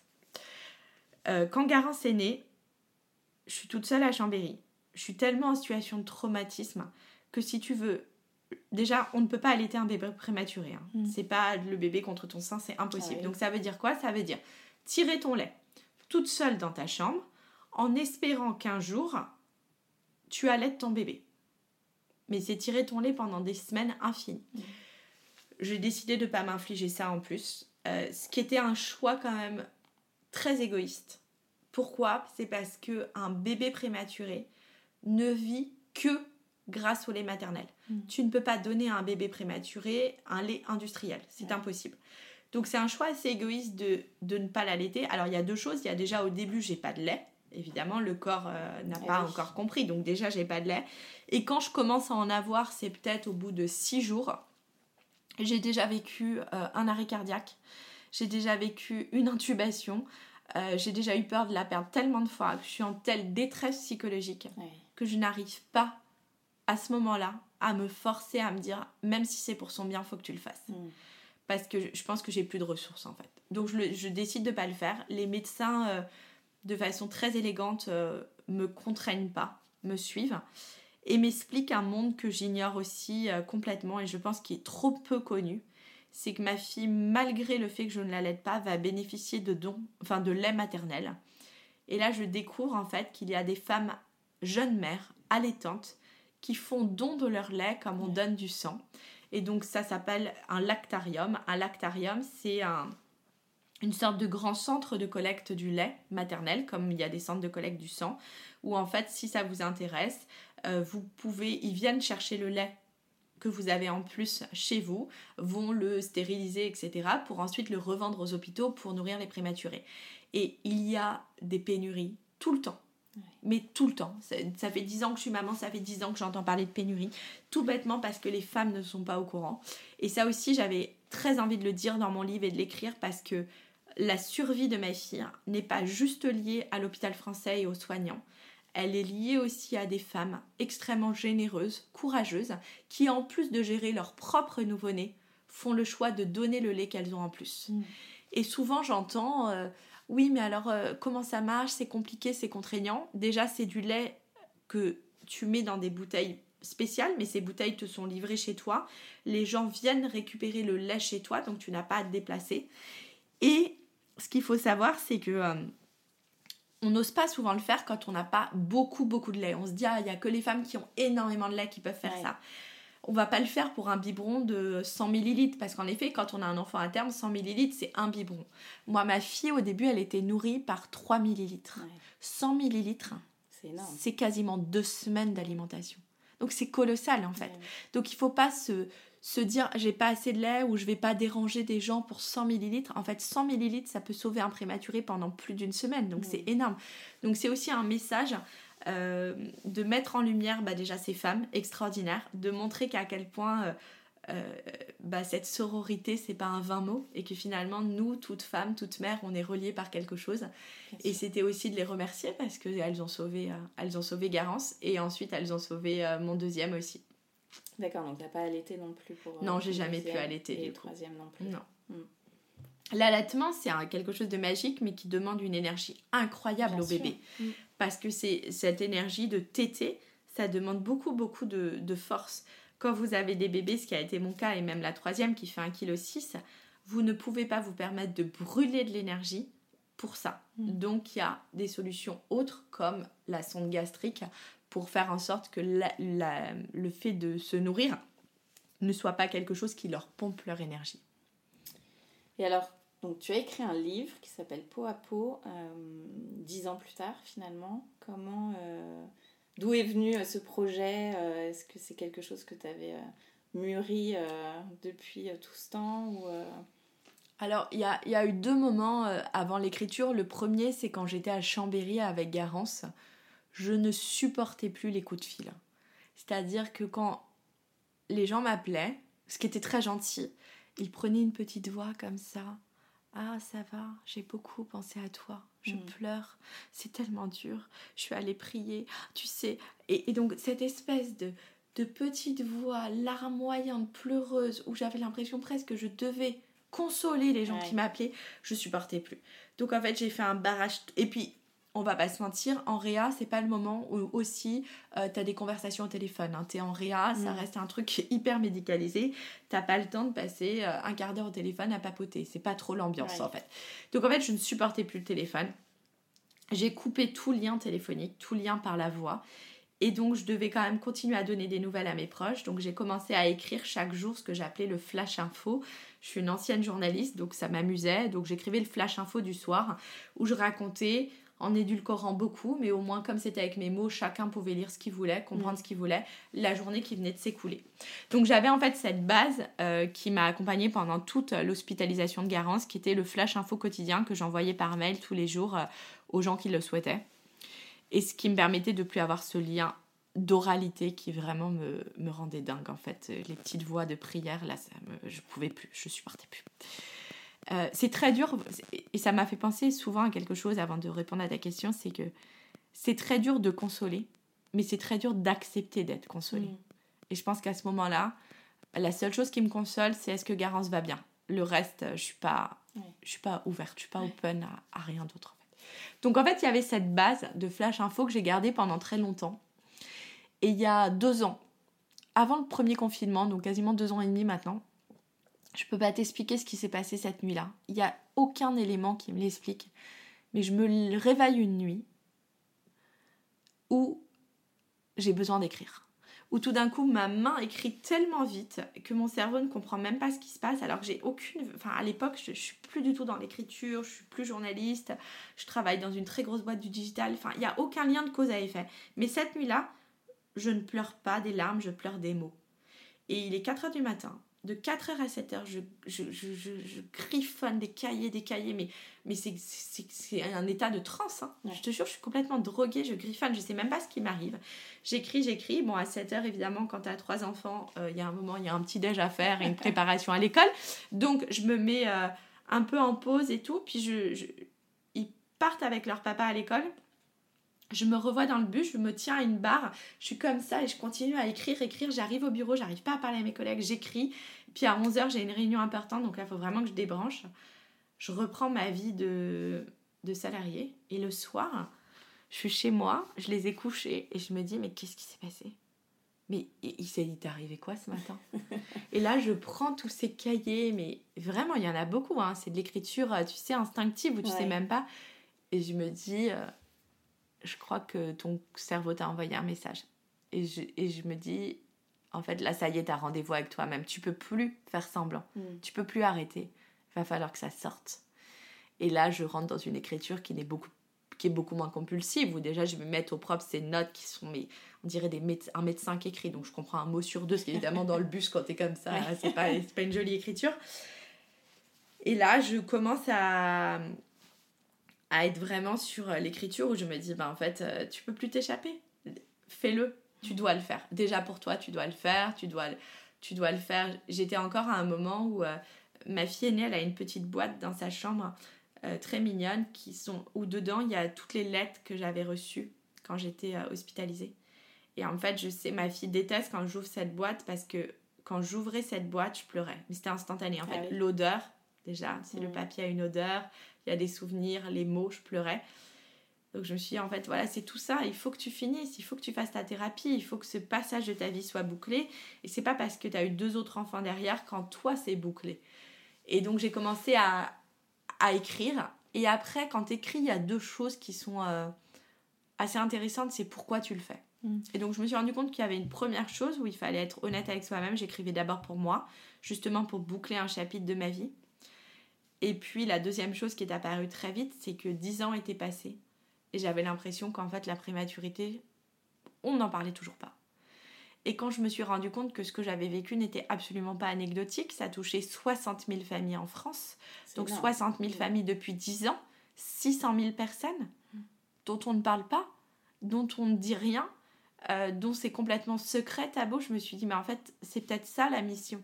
La mission, c'est qu'à un moment, dire ce qui se passe pour autant de monde, faire en sorte que les, gens n'aient plus honte d'avoir eu des sentiments contradictoires, n'aient plus honte d'avoir été confrontés à la mort, n'aient plus honte d'avoir peur trois ans après. J'ai eu extrêmement envie d'écrire pour ces familles. Et donc je suis passée de l'écriture personnelle à la volonté d'aider, de porter un message, de l'incarner aussi, pour qu'en fait la prématurité ne soit plus un sujet tabou.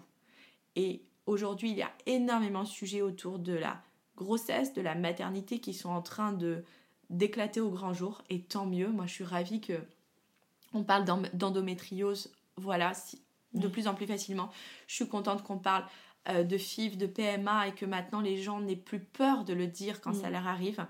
Pour moi, la prématurité, c'est un des derniers tabous de la grossesse hein, parce qu'il est lié à la mort et donc ça fait peur. Les gens n'ont pas envie d'en parler. Et donc je sais que le livre a cette vertu, et en tout cas c'est les retours que j'ai depuis qu'il est sorti, d'offrir au grand jour un sujet. Et c'est aussi et surtout pour ces familles que j'ai eu envie d'écrire. Et la troisième chose, c'était pour dire merci. Mm. Et ces soignants, je les ai jamais oubliés. C'est des soignants avec qui j'ai des liens incroyables. J'ai vécu une expérience folle il y a trois semaines où je suis allée à Chambéry, ah dans le service de réanimation invité par l'hôpital pour rencontrer les soignants, mm. les, comment ça avait évolué.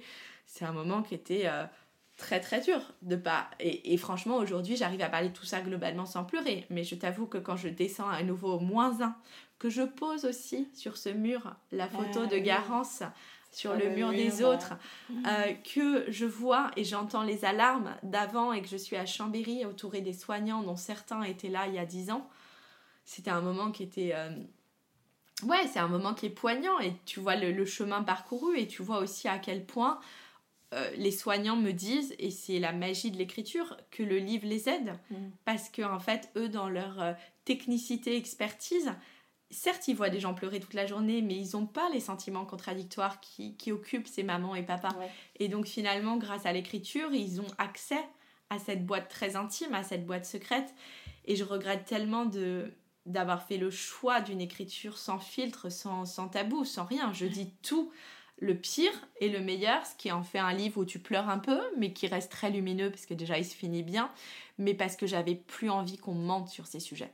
Et j'avais envie qu'en 2022, on puisse enfin considérer la prématurité comme un chemin, qu'on puisse enfin dire aux femmes enceintes que oui, ça peut arriver, qu'on arrête de dire aux femmes, n'est absolument pas préparé. on n'est pas préparé. Les femmes, on entend. Alors, les femmes entendent parler évidemment d'handicap et notamment avec cette échographie de la clarté nucale.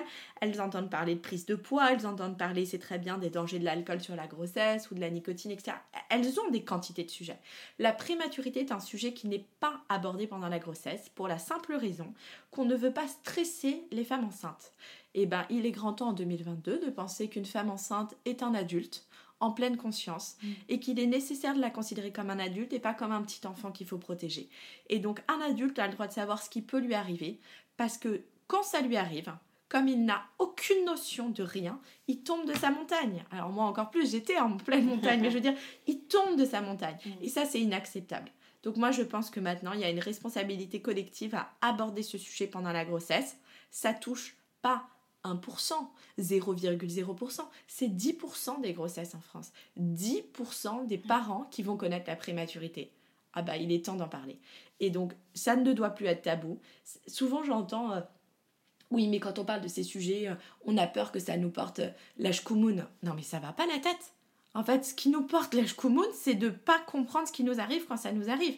Donc un enfant sur 10 qui est concerné, et ben voilà, moi je voulais lever ce voile, je voulais dire à quel point c'était à la fois tristement banal et tristement difficile pour les familles à qui ça arrive.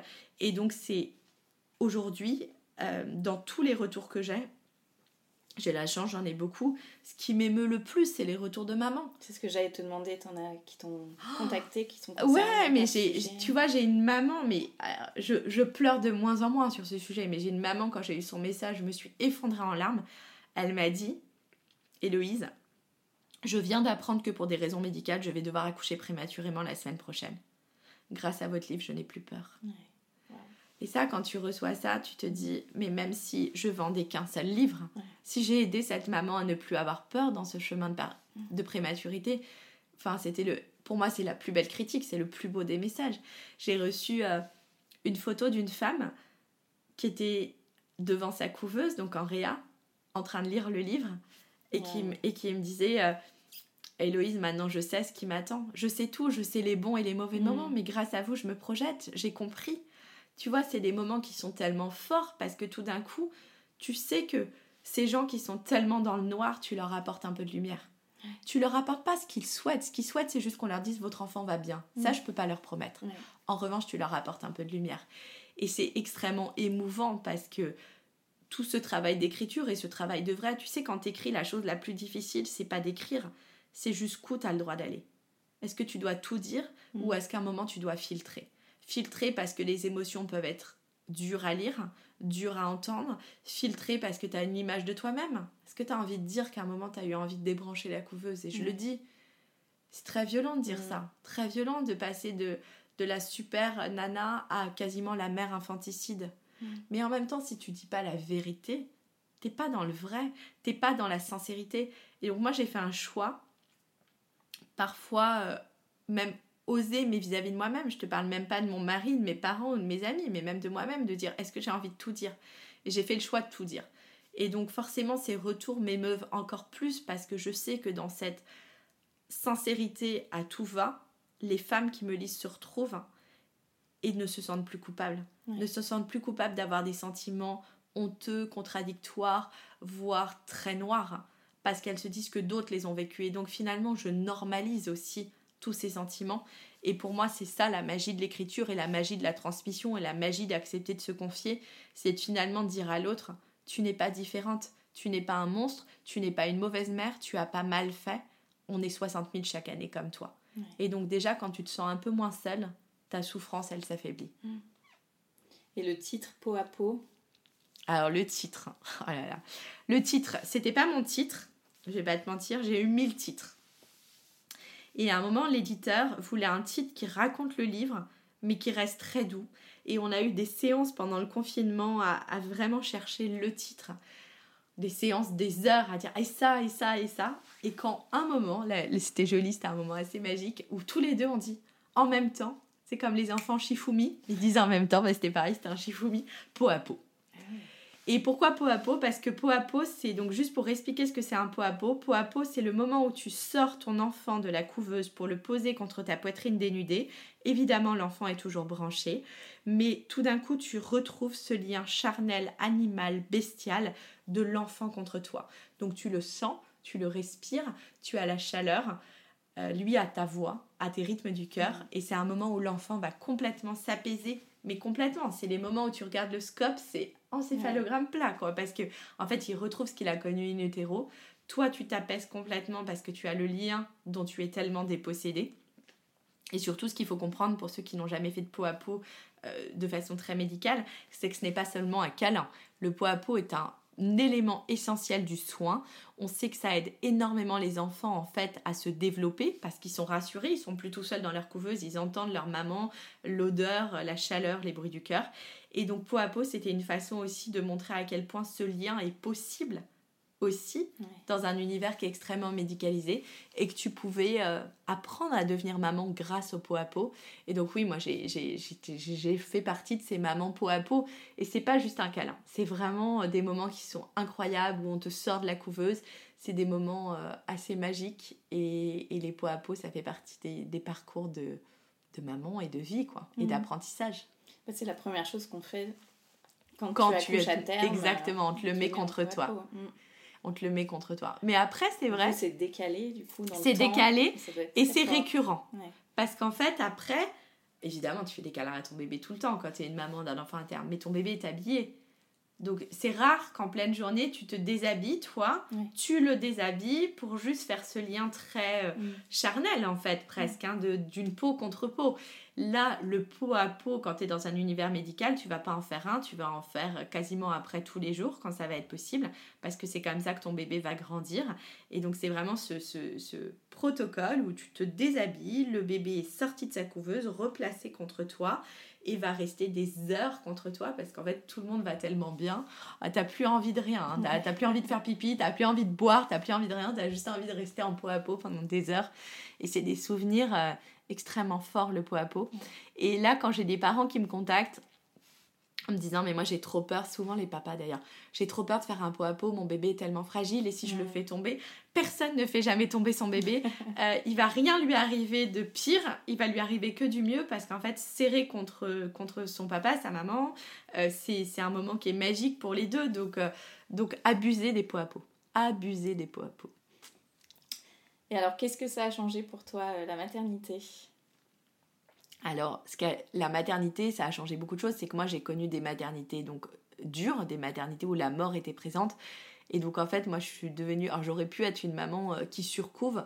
Au contraire, moi je pense qu'on a vécu euh, avec chacun de nos enfants la pire des épreuves. Donc moi je suis, des je suis plutôt une maman assez cool aujourd'hui. Je les, je les regarde grandir, je les regarde euh, s'épanouir et j'ai plus peur de rien. Mm. En fait, plus rien me fait peur tu vois, une bronchiolite.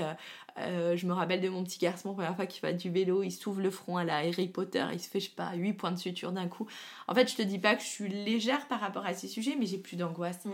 Parce que déjà, j'ai une confiance tellement totale dans les soignants et j'ai une confiance aussi en la vie. Et je pense qu'on a vécu ensemble tellement le plus dur que je me sens. Euh, enfin, je nous sens invincibles. On sait pourquoi on est là. Ils se sont battus pour vivre. C'est quelque chose de fantastique d'avoir des enfants où leur premier combat, c'était de vivre. C'est pas de grandir, c'est juste d'être vivant. Et les trois l'ont. Et donc, euh, voilà, moi, la maternité m'a appris deux choses c'est qu'on est tous mortels. J'avais oublié.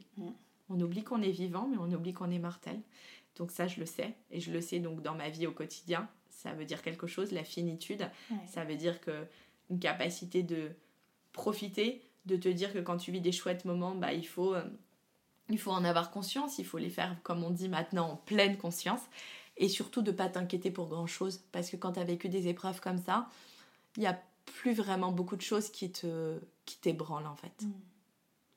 Tu disais justement au début de l'épisode qu'avant tu étais un peu euh, bah, dans ce monde parfait, euh, qu'il t'était jamais rien arrivé. Hmm. Euh, du coup, ça a changé dans ton quotidien quelque chose par rapport à toute cette expérience? Oui, ça a changé. Bah, ça a changé déjà que je sais que je suis mortelle, que euh, aucun euh, milieu social, jolie vie euh, n'épargne quiconque. Donc à un moment, on est tous égaux, donc ne l'oublions pas. Et ça a changé aussi une vision de la vie, c'est-à-dire que j'ai toujours ce côté un peu positif parce que je pense que c'est ma personnalité, mais en revanche, je sais que les choses peuvent s'arrêter. Mm. Et donc oui, je suis vraiment dans une notion où quand il y a quelque chose de joli, de chouette, je profite encore plus.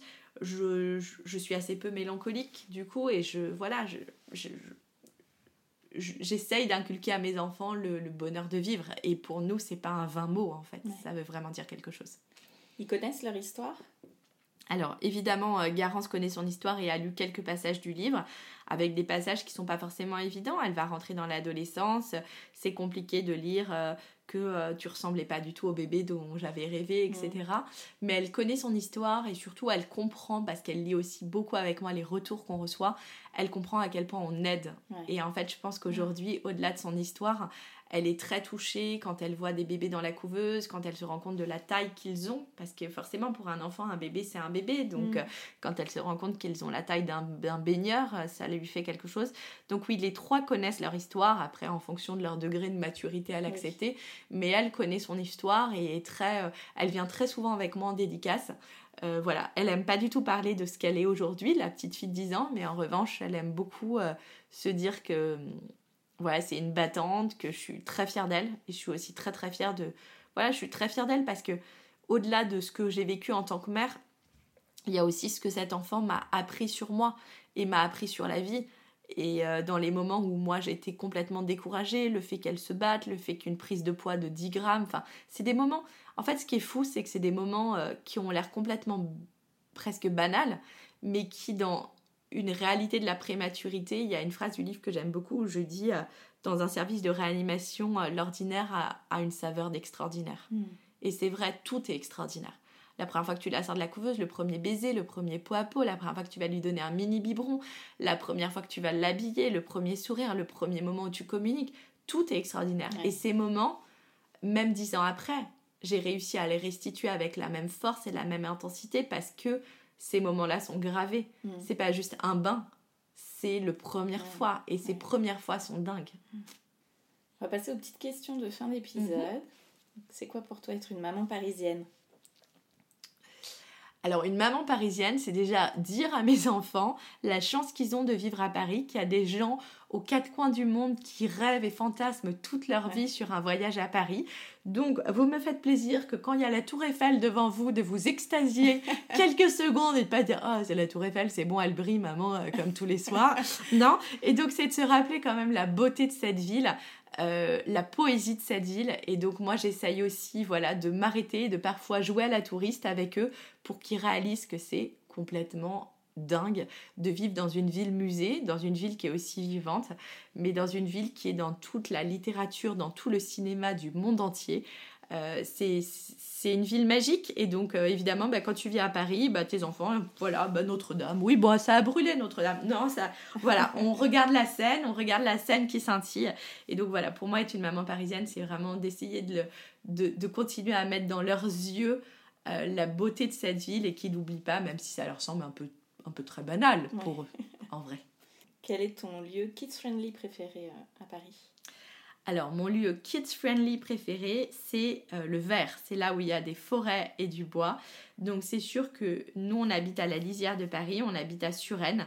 Euh, on a la chance d'avoir des forêts très proches, donc on va très très souvent euh, dans le, au bois de Cucufa, qui est un bois magnifique avec un étang énorme, parce que ça permet de faire du vélo, de te dépenser, de construire des cabanes en bois. Et je pense que pour moi, un lieu kids-friendly, c'est un lieu où ils peuvent s'épanouir en pleine nature, où ils peuvent crier, construire, s'inventer des histoires. C'est un lieu où ils ont de l'espace, c'est un lieu où on leur dit pas chut, tu fais trop de bruit. Et donc voilà, donc euh, moi c'est des lieux où il y a des bois, le bois de Boulogne évidemment, même s'il y a beaucoup de monde. Donc moi je pousse un tout petit peu plus loin et je vous dis vraiment à 10 minutes en voiture du bois de Boulogne, vous avez cette forêt incroyable, le bois de Cucufa, où euh, nous on passe quasiment euh, tous nos week-ends. Et quels sont tes projets rien que pour toi et ce prévu en famille? Alors mes projets, rien que pour moi, déjà j'en ai tout le temps et je n'ai aucune culpabilité là-dessus. Donc moi je m'accorde du temps à moi et j'ai pas peur de dire à mes enfants maman écrit, maman lit. Je suis une très grande lectrice aussi donc je lis énormément. Donc du temps pour moi j'en prends et j'en prends régulièrement même en ayant un boulot euh, et trois enfants. Et j'ai aucune, euh, aucun problème, aucune culpabilité, aucune culpabilité à en prendre.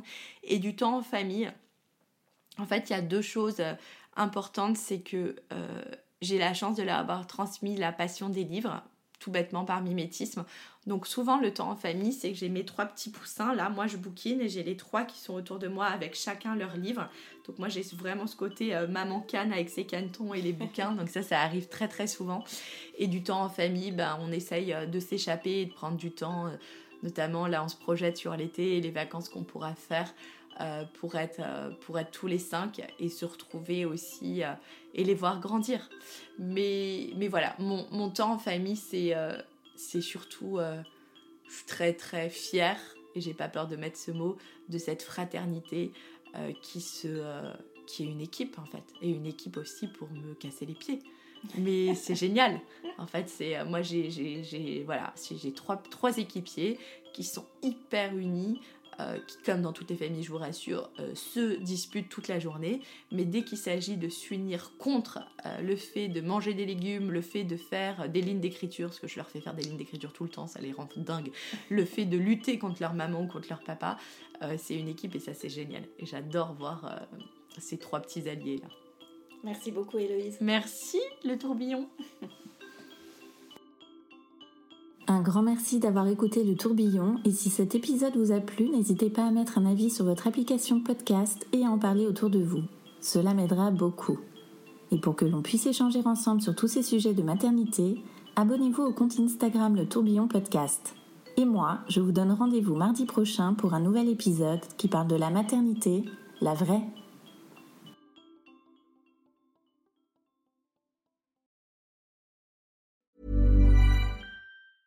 Hey, it's Danny Pellegrino from Everything Iconic. Ready to upgrade your style game without blowing your budget? Check out Quince. They've got all the good stuff shirts and polos, activewear, and fine leather goods, all at 50 to 80% less than other high end brands. And the best part? They're all about safe, ethical, and responsible manufacturing.